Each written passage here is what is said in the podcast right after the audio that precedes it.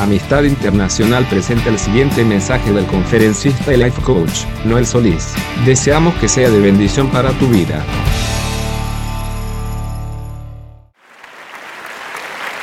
El mensaje de este día lo he titulado El poder, el poder en tu boca. Muchas veces nosotros, cuando nos manejamos en el mundo espiritual o cuando estamos en la iglesia, ignoramos el poder que, que- Dios nos ha dado y el poder que tenemos a nuestra disposición. Oramos, Señor, ayúdame, dame esto, necesito esto otro, sáname. Y muchas veces esas oraciones no tienen respuesta. Pero no tienen respuesta no porque Dios no escuche, sino porque pedimos mal, como dice la Biblia. La Biblia nos dice, la oración eficaz del justo puede mucho. La palabra en griego para eficaz, acuérdense que la Biblia fue, el Nuevo Testamento fue escrito en griego. La palabra en griego para eficaz es energeo. Y energeo es la misma palabra, la raíz de energía. Entonces, si nosotros tradujésemos literalmente, diría la oración enérgica del justo puede mucho. Y ahí ya cambia. ¿Sí? Entonces, primero tiene que ser enérgica. Y ese tipo de oración tiene mucho poder. Cuando dice puede mucho, se refiere a poder.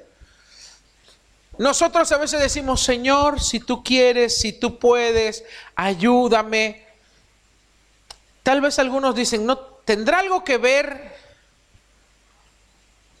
nuestra actitud al pedir? Sí. Porque ¿será esto, Señor, ayúdame, enérgico? No. ¿Será esto, si tú puedes, por favor, ten misericordia? ¿Será enérgico? No. Entonces, cuando dice la oración enérgica del justo puede mucho, mi oración tiene que llevar la actitud y la energía necesaria para movilizar los cielos. Jesús dijo, todo lo que pidiereis en mi nombre, y no dudéis que lo recibiréis, será hecho. Si no dudareis en vuestro corazón. Entonces no es lo mismo pedir, y si tú quieres, dame un trabajo. Mi oración tiene que ser con convicción, sin ninguna pizca de duda. Entonces, antes de orar, primero tengo que convencerme y tengo que estar seguro de que voy a recibir lo que, lo que voy a pedir. Si no, esa oración, así como sale de acá, se va al suelo. Porque ya es una oración que lleva duda. Y la Biblia dice que sin fe es imposible agradar a Dios. Amén. Dice, porque es necesario que el que se acerca a Dios crea, uno, crea que le hay. Esto es, crea que hay un Dios. Hay gente que, mira, te digo, pareciera que no creyese que Dios existe cuando ora o cuando pide algo. Porque si yo viene mi hijo y me dice, papá, tengo hambre, lo primero que voy a hacer, voy caso una galleta, que ya sé que mi esposa siempre trae su paquetito de galleta, eh, frutigran, el chivo. Eh, son, son cristianos los dueños. No sé si todavía son cristianos Granix. Eh, y le doy, porque es mi hijo, porque lo amo. Y dice la Biblia, si vosotros siendo malos saben dar buenas cosas a sus hijos, cuanto más vuestro Padre dará toda buena dádiva a sus hijos, a los que se lo pidan. Entonces hay gente que no cree siquiera en Dios porque pide sin esperar recibir nada. Si yo soy humano, soy carne, soy tengo fallas y si mi hijo, mi hijo me pide algo y yo lo veo con hambre, yo le voy a dar. Si no yo sería un mal padre. Entonces, si vos no estás esperando que Dios te responda, es como que tú estás diciendo, Dios es un mal padre. ¿Se entiende? Entonces yo cuando me, cuando me presento a Dios, lo primero dice, es necesario que el que se acerca a Dios crea que le hay. Tengo que creer que hay un Dios. Entonces, si hay un Dios, ese Dios es el que dice la Biblia, es un Dios bueno, es un Padre amoroso, es misericordioso, tardo para la ira y pronto en misericordia. Es un Dios que me ama, que me conoce. Entonces yo, yo ya vengo con otra confianza.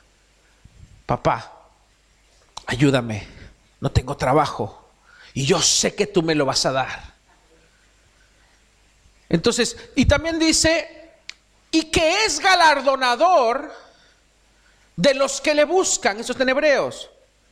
Es necesario que el que se acerca a Dios crea que le hay y que es galardonador de los que le buscan. ¿Galardonador qué es? Un dador, alguien que da regalos.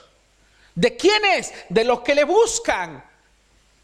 Ahí también están muchos, muchos no lo buscan.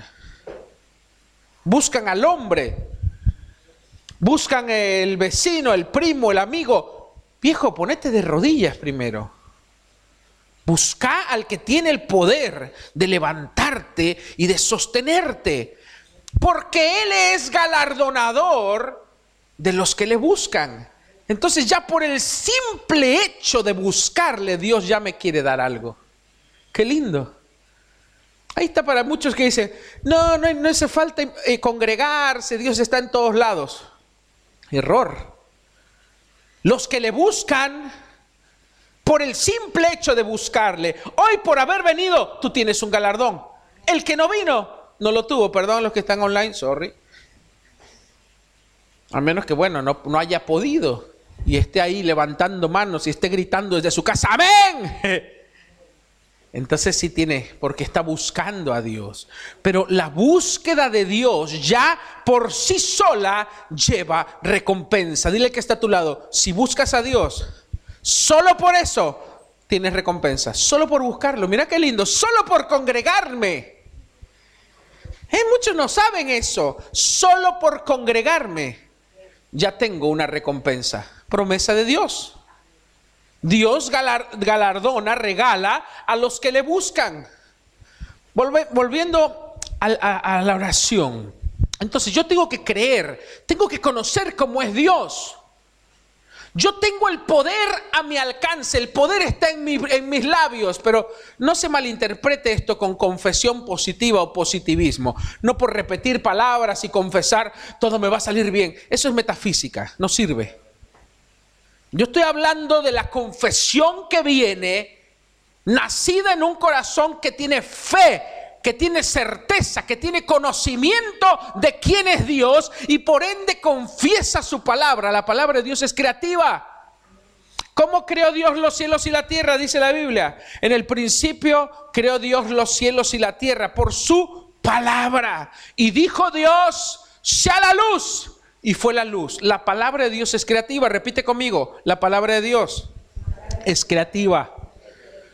Dile que está a tu lado, la palabra de Dios tiene poder. El que no la lee no tiene poder.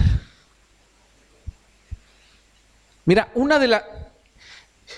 Estoy, estoy tratando de empezar, porque son medio duros los cristianos. Vos pones una página de memes y ya tiene 11 mil seguidores. Así, pavada, viste, memes. Pones una página cristiana para algo, 12. y los mismos cristianos, ¿no? Estoy tratando de hacer un proyecto que se llama World Share Challenge, que es compartir el, reto de compartir la palabra. ¿Para qué? Para que la lean los jóvenes.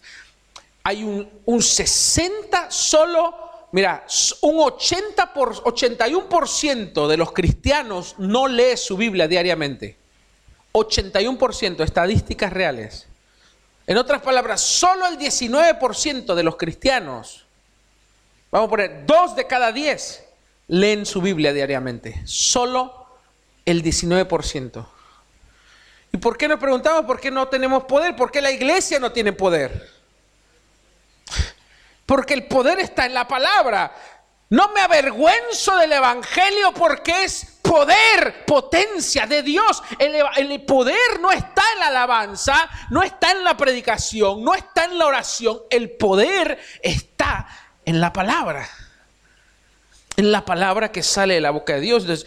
Tú necesitas poder para tener victoria allá afuera.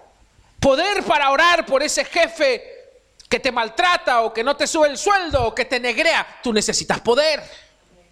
Tú necesitas poder para tener el mejor trabajo. Tú necesitas poder para que tu negocio crezca. Tú necesitas poder para que el diablo no, no lleve a tus hijos por mal camino. Tú necesitas poder para establecer dominio. Se necesita poder para todo. Para que este mundo no te pisotee y no te arrastre.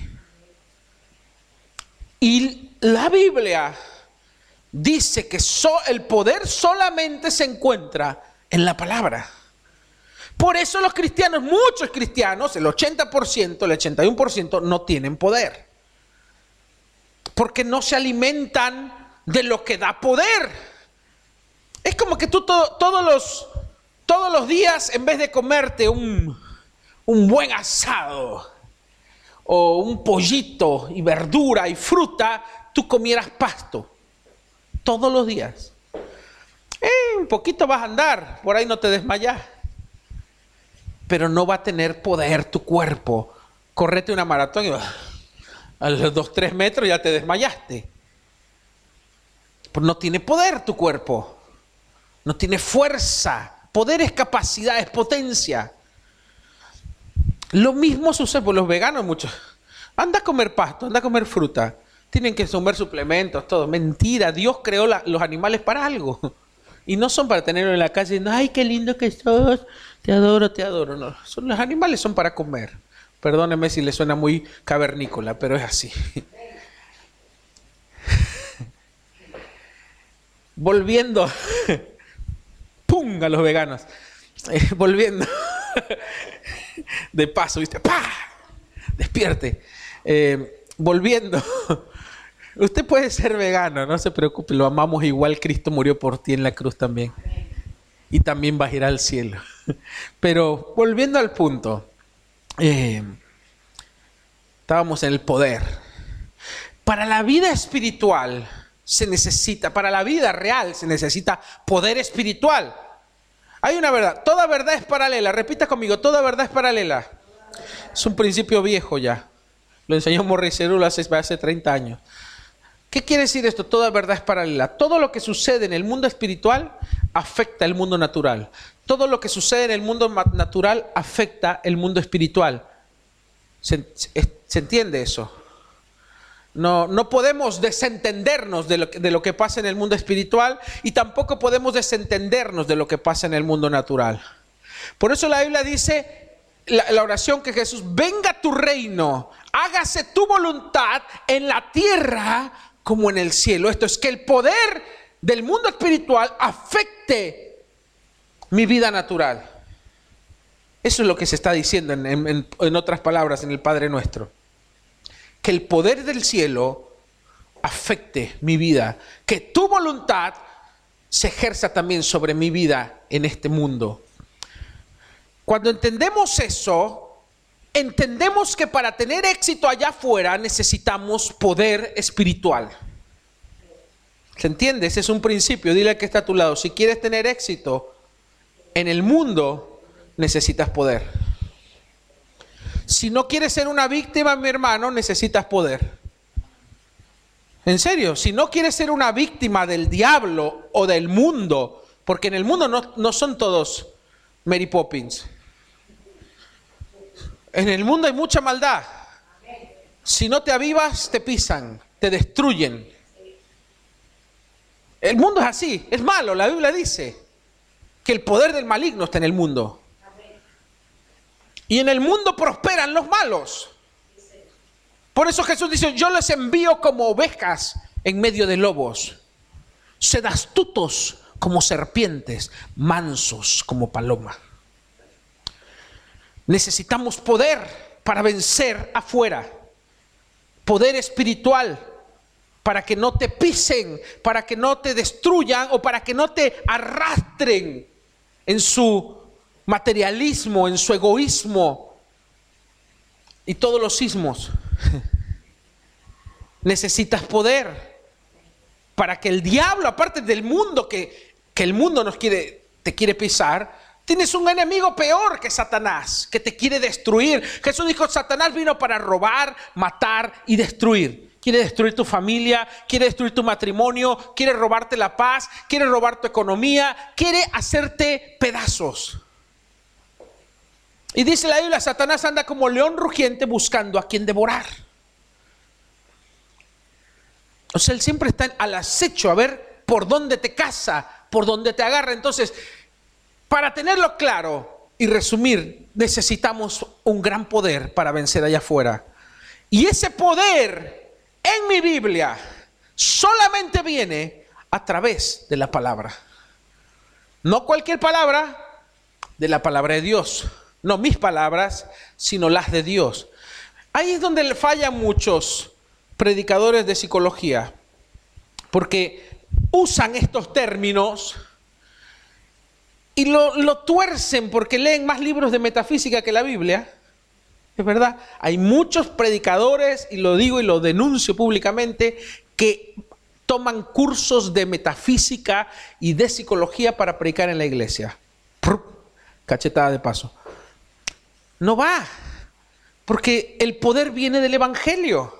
No necesita el Evangelio extras, pero buscan extras porque no tienen poder. Y no tienen poder porque no predican el Evangelio, no predican la cruz, no predican el arrepentimiento, no predican el mensaje de Jesús, predican pavadas, psicología, positivismo, materialismo, exitismo, etc. Y no tienen poder, entonces necesitan siempre extras para mantener entretenida a, a su gente. Jesús dijo, una cosa me, perdón Pablo, me propuse cuando fui a vosotros, que mi predicación no fuera con palabras persuasivas de humana sabiduría, sino con demostración de Cristo y de poder, de espíritu y de poder. Dice, y cuando fui a vosotros, no me propuse más que predicar una cosa, a Cristo y a este crucificado. Pero dice, muchos en los últimos tiempos no querrán la palabra de la cruz, les va, les va a parecer como poquito. Entonces empezarán a tener comezón, dice la Biblia, de oír y escucharán espíritus engañadores. usted tenga mucho ojo, porque usted no necesita ir a un congreso para escuchar a uno de estos. Gracias a Dios hay otros que lo están exponiendo, pero tampoco se trata de eso. Si usted lee la Biblia, usted no necesita que otro le, diga quién está diciendo la verdad o quién no. Usted va a tener un filtro espiritual. Amén. Volviendo al poder. Si yo necesito poder para vencer, lo lógico es que yo voy a buscar ese poder. ¿Dónde está? En la palabra. Ahora, no se trata de leer la Biblia nada más porque sería muy sencillo. Si no, ese, ese 19% sería en Superman. Está en la palabra. Pero yo necesito la palabra de Dios revelada y que pase a través de mi fe. En otras palabras, Satanás puede usar la Biblia.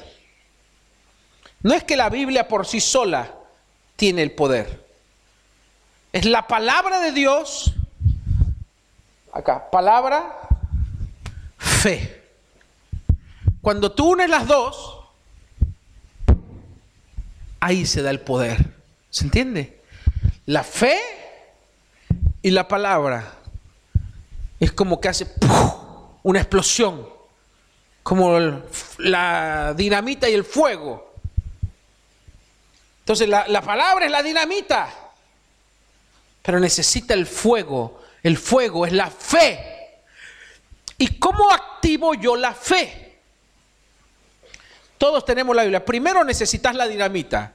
En otras palabras, tenés que leer la Biblia. Decirle al que está a tu lado, tenés que leer la Biblia. No podés zafar. Tenés que leerla. Tenés que leer la Biblia. Sí o sí. ¿Querés poder? Tenés que leer la Biblia. No puedes zafar, no, puedo, no, no, no, no se vale ver videitos en YouTube de predicaciones. Tenés que leer la Biblia. Tenés que ir a la fuente de poder. Ya tengo la dinamita. Y ahí se quedan muchos. Y ahí es lo que te dicen los predicadores. Todos te necesitamos la palabra. Y el poder está en la palabra. Y la palabra, la palabra, la palabra. Y ahí se quedan todos con la palabra. La ponen bajo la almohada a ver si se les entra algo. La usan como talismán. Y no tiene poder. Porque la dinamita necesita algo. Necesita la chispa, el fuego. Que la encienda. Y ese fuego es la fe. Ahora, muchos dirán, yo tengo fe. Eso dice Santiago. Tú dices, yo tengo fe. Muéstrame tu fe. ¿Cómo muestro mi fe? Actuando en fe. Y eso es lo que a muchos no entienden. cuando el paralítico lo llevaron a Jesús, ¿qué le dijo Jesús? Hijo mío, tu fe fuego. Tu fe te ha salvado. Levántate y anda y camina. La palabra de Jesús, dinamita. Cuando este hombre casa, dice, yo tengo fe. Ve la palabra de Jesús, ahí está la dinamita. Toma la palabra y actúa en fe, ¡pum! Ahí se da el milagro, ahí se desata el poder espiritual en el mundo natural. Eso es lo que activa el poder. Cuando la, la fe encuentra la palabra y ¡pum! La chispa se abraza y actúa con la palabra. Esa es la fe. Porque vos podés tener el fuego acá. Encendés el, el fósforo. Tenés fuego. Y acá tenés la dinamita. Pero lo que le falla a muchos cristianos, todos tienen el fuego y la dinamita, porque todos tienen fe, ¿o no? Y todos tenemos la palabra, conocemos algún versículo, pero nunca hacemos esto. Nunca la unimos. Y la chispa que enciende ese poder, que hace que pase de lo espiritual al mundo natural, es el actuar en fe. Fue la mujer, no sé cuántos, 18 años, no sé cuántos, flujo de sangre. Tengo el fuego, dice, tengo la fe. Jesús tiene la dinamita. ¿Qué hace? Actúa en fe.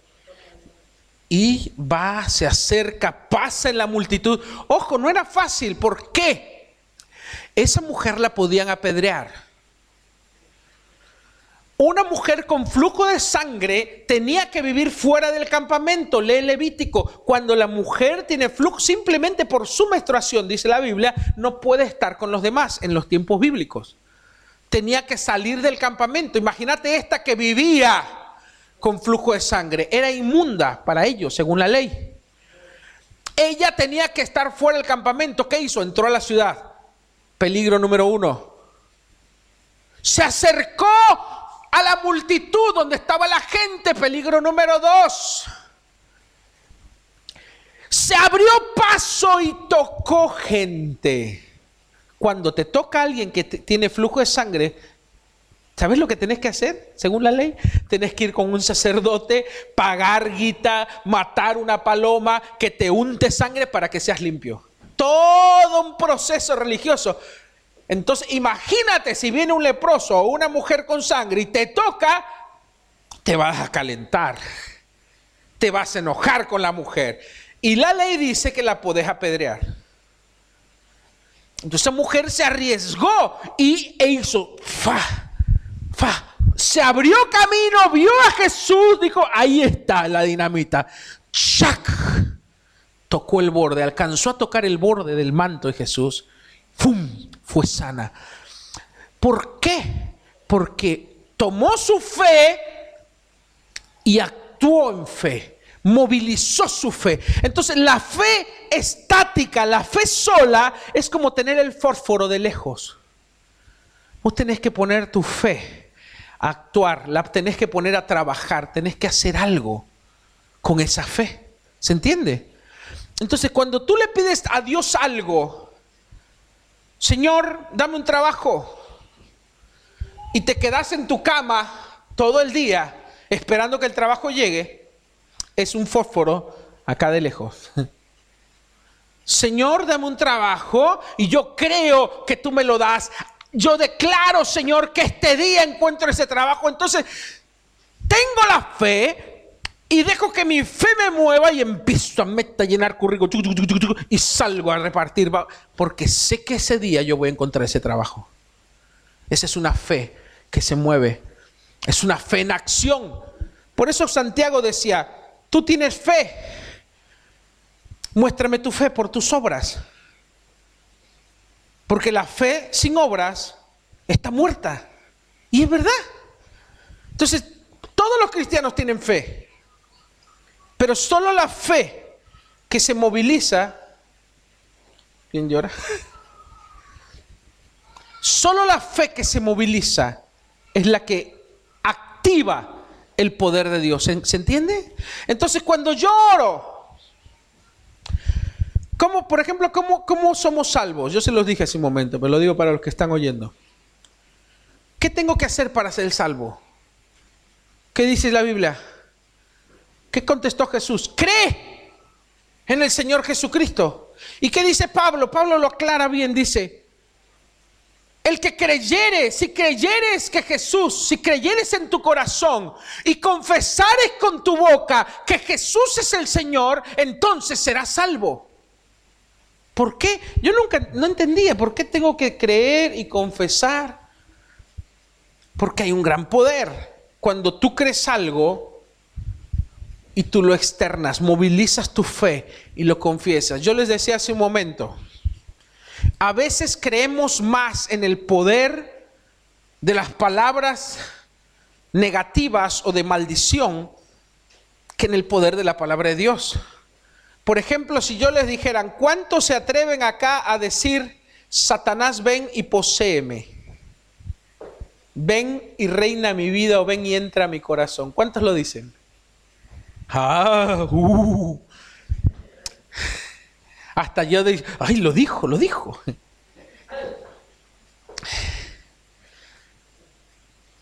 Y ahí creemos que si lo decimos, algo va a pasar, ¿o no? Pero ¿por qué si yo les digo, ¿cuántos de acá se atreven a decir, Jesús reina sobre mi economía? Y ahí todos dicen, amén, sí, Jesús reina sobre mi economía. Y se olvidan y se van. Pero no estás esperando que pase nada. En cambio, si dijeras lo otro, ya estarías. Imagínate, 12 de la noche, oscura la casa, ruidito. Te paras, prende las luces, te reprendo, Satanás, la sangre de Cristo. Porque creemos más, creemos más a veces en, el poder del diablo que en el poder de Dios. Creemos más en el poder de las palabras de maldición o palabras negativas que en el poder de la palabra de Dios. ¿Y sabes cuál tiene más poder? La palabra de Dios. ¿Qué tiene más poder cuando tú le dices y le confiesas a Dios, tú eres mi Señor, tú reinas sobre mi vida?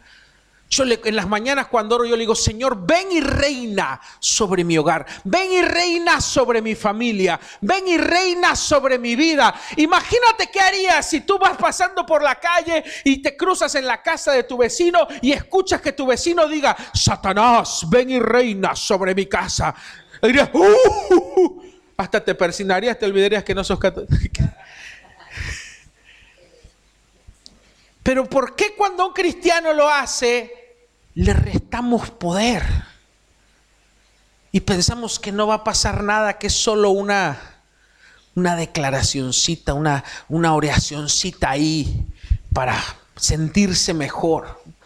Yo no creo eso. Yo cuando le digo, Señor, tú reinas sobre esta casa, yo estoy viendo ahí en ese momento con los ojos de la fe, veo los ángeles bajando, ¡pum! ¡pum! estableciéndose alrededor de mi hogar porque el ángel de Jehová acampa alrededor de los que le temen y los defiende. Yo creo eso. Una vez me dijo, yo les conté, eh, teníamos, estábamos por comprar este lugar y, empezaron a haber problemas legales. Se terminaba el tiempo de espera porque vos primero pagás, un, das como una seña. Y en ese tiempo vos tenés que hacer todos los papeles y pagar y dar el resto, si no, perdés la seña. Y habíamos dado ya un 30%, algo así, mucho dinero por la iglesia. Y se venció el tiempo y ¿qué pasó? Había un trámite burocrático que se había congelado, habían había alguien andaba haciendo tranzas en, el, registro de la propiedad y congelaron todas las propiedades, como que las inhibieron, no se podía hacer nada. Entonces tuvimos que pagar un abogado para que vaya y la liberen y compruebe que esa propiedad estaba bien. En todo ese trámite burocrático, los que nos vendían, los ex dueños de esta propiedad, decían, queremos ya la plata, eran tres hermanos. Y ellos tenían el poder legal de decir, como no tenés la plata, como no, querés, no, no podemos escriturar, perdés el 30%. Y bueno, con Juan Carlos, Juan Carlos andaba así con los pelos para arriba, yo también, preocupados.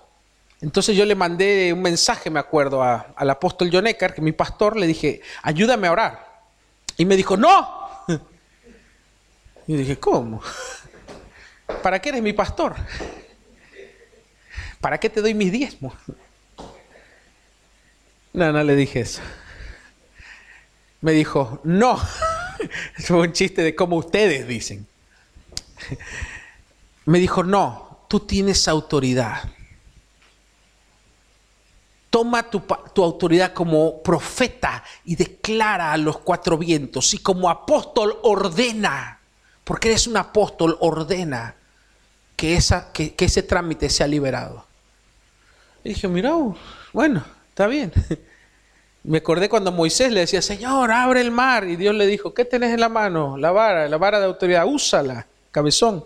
Entonces dije, bueno, está bien, Señor. Y me paré ahí en la pieza y empecé a los cuatro vientos a profetizar, pa, quebrar cabezas a todos los demonios. Y di la orden como apóstol de que eso se liberara. Ese, mismo día o al otro día salió el trámite. Hicimos todo. Ah, me acuerdo que llamé al, escribano, al, al, abogado que estaba llevando todo en la escribanía. Le dije, decirles que la plata está y que se va a escriturar esta semana. Que se calmen. ¡Pum! Con autoridad, le dije. Sí, sí, sí, sí, porque no todos los días llamaba, llamaba, llamaba, llamaba. Y nos estaba amedrentando. Le dije, no, esta semana se escritura y punto se quedó como un corderito. Y esa semana escrituramos, y acá estamos. Pero tuve que ejercer mi fe, ejercitar mi fe y hablar con fe, con autoridad. Entonces cuando yo estaba orando y estaba ordenando y estaba declarando, yo estaba creyendo y estaba convencido de que algo iba a pasar en el mundo natural, simplemente por hablar la palabra de Dios, por dar la orden espiritual. Entonces, si Dios con su palabra dijo, sea la luz, y fue la luz, la palabra de Dios tiene poder. Entonces tú tienes que apropiarte de esa palabra y dejar que la fe y el Espíritu Santo la activen y hablar la palabra. Y ese es el poder de Dios en nuestra boca. Cuando Jesús estaba siendo tentado por Satanás, ¿Qué le dijo Jesús al diablo? Le dijo, no, mira diablo, no, le dijo, escrito está, solo al Señor tu Dios adorarás y Él solo servirás. Vete, apártate de mí, Satanás. Y se tuvo que ir. Pero Jesús tomó la palabra, se apropió de ella, la habló con fe y la palabra ejerció su poder sobre Satanás. Tienes que aprender a hacer eso cuando tú tienes un problema, cuando tú estás ante una situación difícil. Tienes que tomar la palabra. El problema es que si tú no lees tu Biblia no vas a saber qué decir. Y porque sí, Señor, yo sé que tú, eh, eh, sí. La oración que tiene poder es la oración que está de acuerdo con la palabra. No es la oración emotiva, larga. Pero yo le decía, no tiene ni que ser larga, ni a los gritos, tiene que ser con autoridad. Y la autoridad me la da la palabra. Entonces, cuando yo digo, Señor, yo diezmo, y tu palabra dice, probadme ahora en esto, que reprenderé por vosotros al devorador. Entonces, cuando yo veo que el diablo me quiere quitar algo, me quiere robar algo de mi economía, yo uso esa palabra porque está escrito que tú abrirás las ventanas de los cielos, Señor. Entonces yo reprendo al devorador, reprendo a la oruga, al saltón y al revoltón, a todos los demonios que quieran tocar mi economía. Y esa oración va a tener poder. No porque lo dijo Noel, sino porque está basada en la palabra de Dios y lleva fe, y la fe y la palabra genera poder. Amén. Entonces tenés que aprender eso cuando oras por alguien, cuando estás con un enfermo. Señor, si tú quieres, no sirve. Sánalo, por favor. Yo sé que viene con toda la buena onda, con toda la sinceridad y el cariño y te quieres hacer bueno. No sirve. Hace mucho tiempo yo aprendí que no sirven mis oraciones las oraciones de Noel, por así decirlo, que salen de la mente de Noel. Las oraciones que tocan el corazón de Dios son las que el Espíritu Santo pone a través del conocimiento de la palabra. Él usa la palabra. Por eso te dije, yo te voy a predicar sin la, sin la Biblia, pero no porque no la voy a leer, sino ya la que tengo acá dentro, eso te doy. Y lo mismo haces para orar. Entonces yo digo, el cristiano que no lee la Biblia no tiene la dinamita que necesita cuando necesita poder. Por eso tú, yo la, agarro y a veces, yo ya la sé, la he leído varias veces la Biblia. No es que me la sé de memoria, pero si me decís un versículo te puedo decir dónde está, qué dice y qué hay alrededor. Y aún así, todos los días yo leo mi Biblia. A veces ya, mira, me sé lo que va a decir, lo que viene, tanto que le he leído. Y digo, otra vez tengo que leer esto. Bueno, vamos a leer. Porque necesito la dinamita. No porque me canse, porque ya lo sé. Pero ¿sabes qué? El Espíritu Santo se encarga de hacer nuevo una nueva revelación cada vez que nunca nos vamos a cansar en realidad de leer la palabra, porque siempre salta, mira, esto no lo había visto, mira, esto no lo había leído. Juan Carlos a veces dice, mira esto, y se pone, se y se pone como loco, y uh, no para de hablar de cuando ve, recibe una revelación nueva. ¿Y cuántos años tiene? 50 la vida que ha escuchado, las veces que ha escuchado la Biblia, las veces que la habrá leído y habrá escuchado predicaciones. Y sin embargo, sigue recibiendo nueva revelación, porque la palabra de Dios es viva y eficaz, se renueva siempre, porque el espíritu de la palabra es lo que vivifica, no la letra, el espíritu. Entonces, ¿necesitamos poder? Sí para que Argentina le gane a Chile. Póngase de pie, vamos a orar, que ya empieza el partido. Nada, falta una hora. Pero escúcheme. Está claro que necesitamos poder. Sin poder somos víctimas. Sin poder somos nada. Por eso Jesús dijo, recibiréis poder cuando venga el Espíritu Santo, porque el Espíritu dice, Él no, os hablará de lo suyo, sino que os hablará lo que yo he hablado. el Espíritu Santo va a tomar la palabra de Dios y eso lo va a traer a tu corazón. Entonces necesitas, sí o sí, necesitas la palabra. Lee tu Biblia, porque ahí está el poder diariamente. Entonces, sé parte de esa elite de 19% que la lee diariamente y que ese 19 se convierta en el 81 un día. Amén. No seas de los vagos que no la leen diario. Amén. Porque tú necesitas poder, yo necesito poder. Necesitamos la palabra para que cuando necesitemos ejercer ese poder, tengamos adentro de dónde sacar la dinamita. Amén. Levanta tus manos. Padre, te damos gracias. Gracias por tu palabra que creó el universo el Evangelio que es poder de Dios. Gracias por darnos, Señor, esa autoridad, por darnos ese poder para ejercerlo contra el enemigo. Pero, Señor, no podemos hacerlo si tu palabra no mora en nuestro corazón. No podemos hacerlo si no actuamos en fe. Ayúdanos a partir de hoy, Señor, a ser gente que tiene tu palabra y gente que camina por fe, que se mueve en fe, que ejercita su fe, que habla con fe, que activa su fe y ve tu poder, Señor. Padre, gracias por tu poder. Gracias por tu Espíritu Santo que está en mí.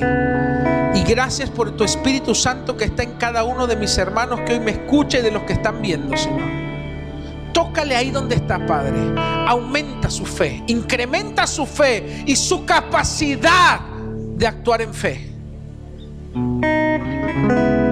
Y despierta un hambre por la palabra. Despierta un hambre en su corazón. Despierta, agita el hambre por tus palabras. Que podamos comer tus palabras. Que podamos, Señor, saborear tu palabra. Deleitarnos en ella. Que sea mi delicia de día y de noche. Que me despierte en las noches anhelando tu palabra. Despierta en mí el hambre, Señor. Vamos, mi hermano, díselo. Despierta en mí el hambre por tu palabra. Que nada me sacie, que nada me llene más que tu palabra. Que tu palabra sea mi delicia. Que tu palabra sea mi lámpara que alumbra mi camino. Que tu palabra sea, Señor, mi sustento, mi porción en la tierra. Gracias por tu palabra, porque tú eres la palabra, Jesús. Y esa palabra y aquel verbo se hizo carne y habitó entre nosotros y vimos su gloria. Aleluya palabra, Señor, me alimenta. Eres tú, Jesús, vivificándome. Que podamos respetar más y anhelar más tu palabra, porque es Jesús mismo revelándose a nosotros. Gracias, Señor, por el privilegio de conocerte a través de tu palabra que hoy empiece un nuevo tiempo en cada uno de los que están escuchando, en cada uno de los que están viendo. Un nuevo tiempo de romance entre ellos y, tu palabra y tu Espíritu Santo fluyendo a través de tu palabra. Gracias Señor, en el nombre de Jesús. Amén y amén.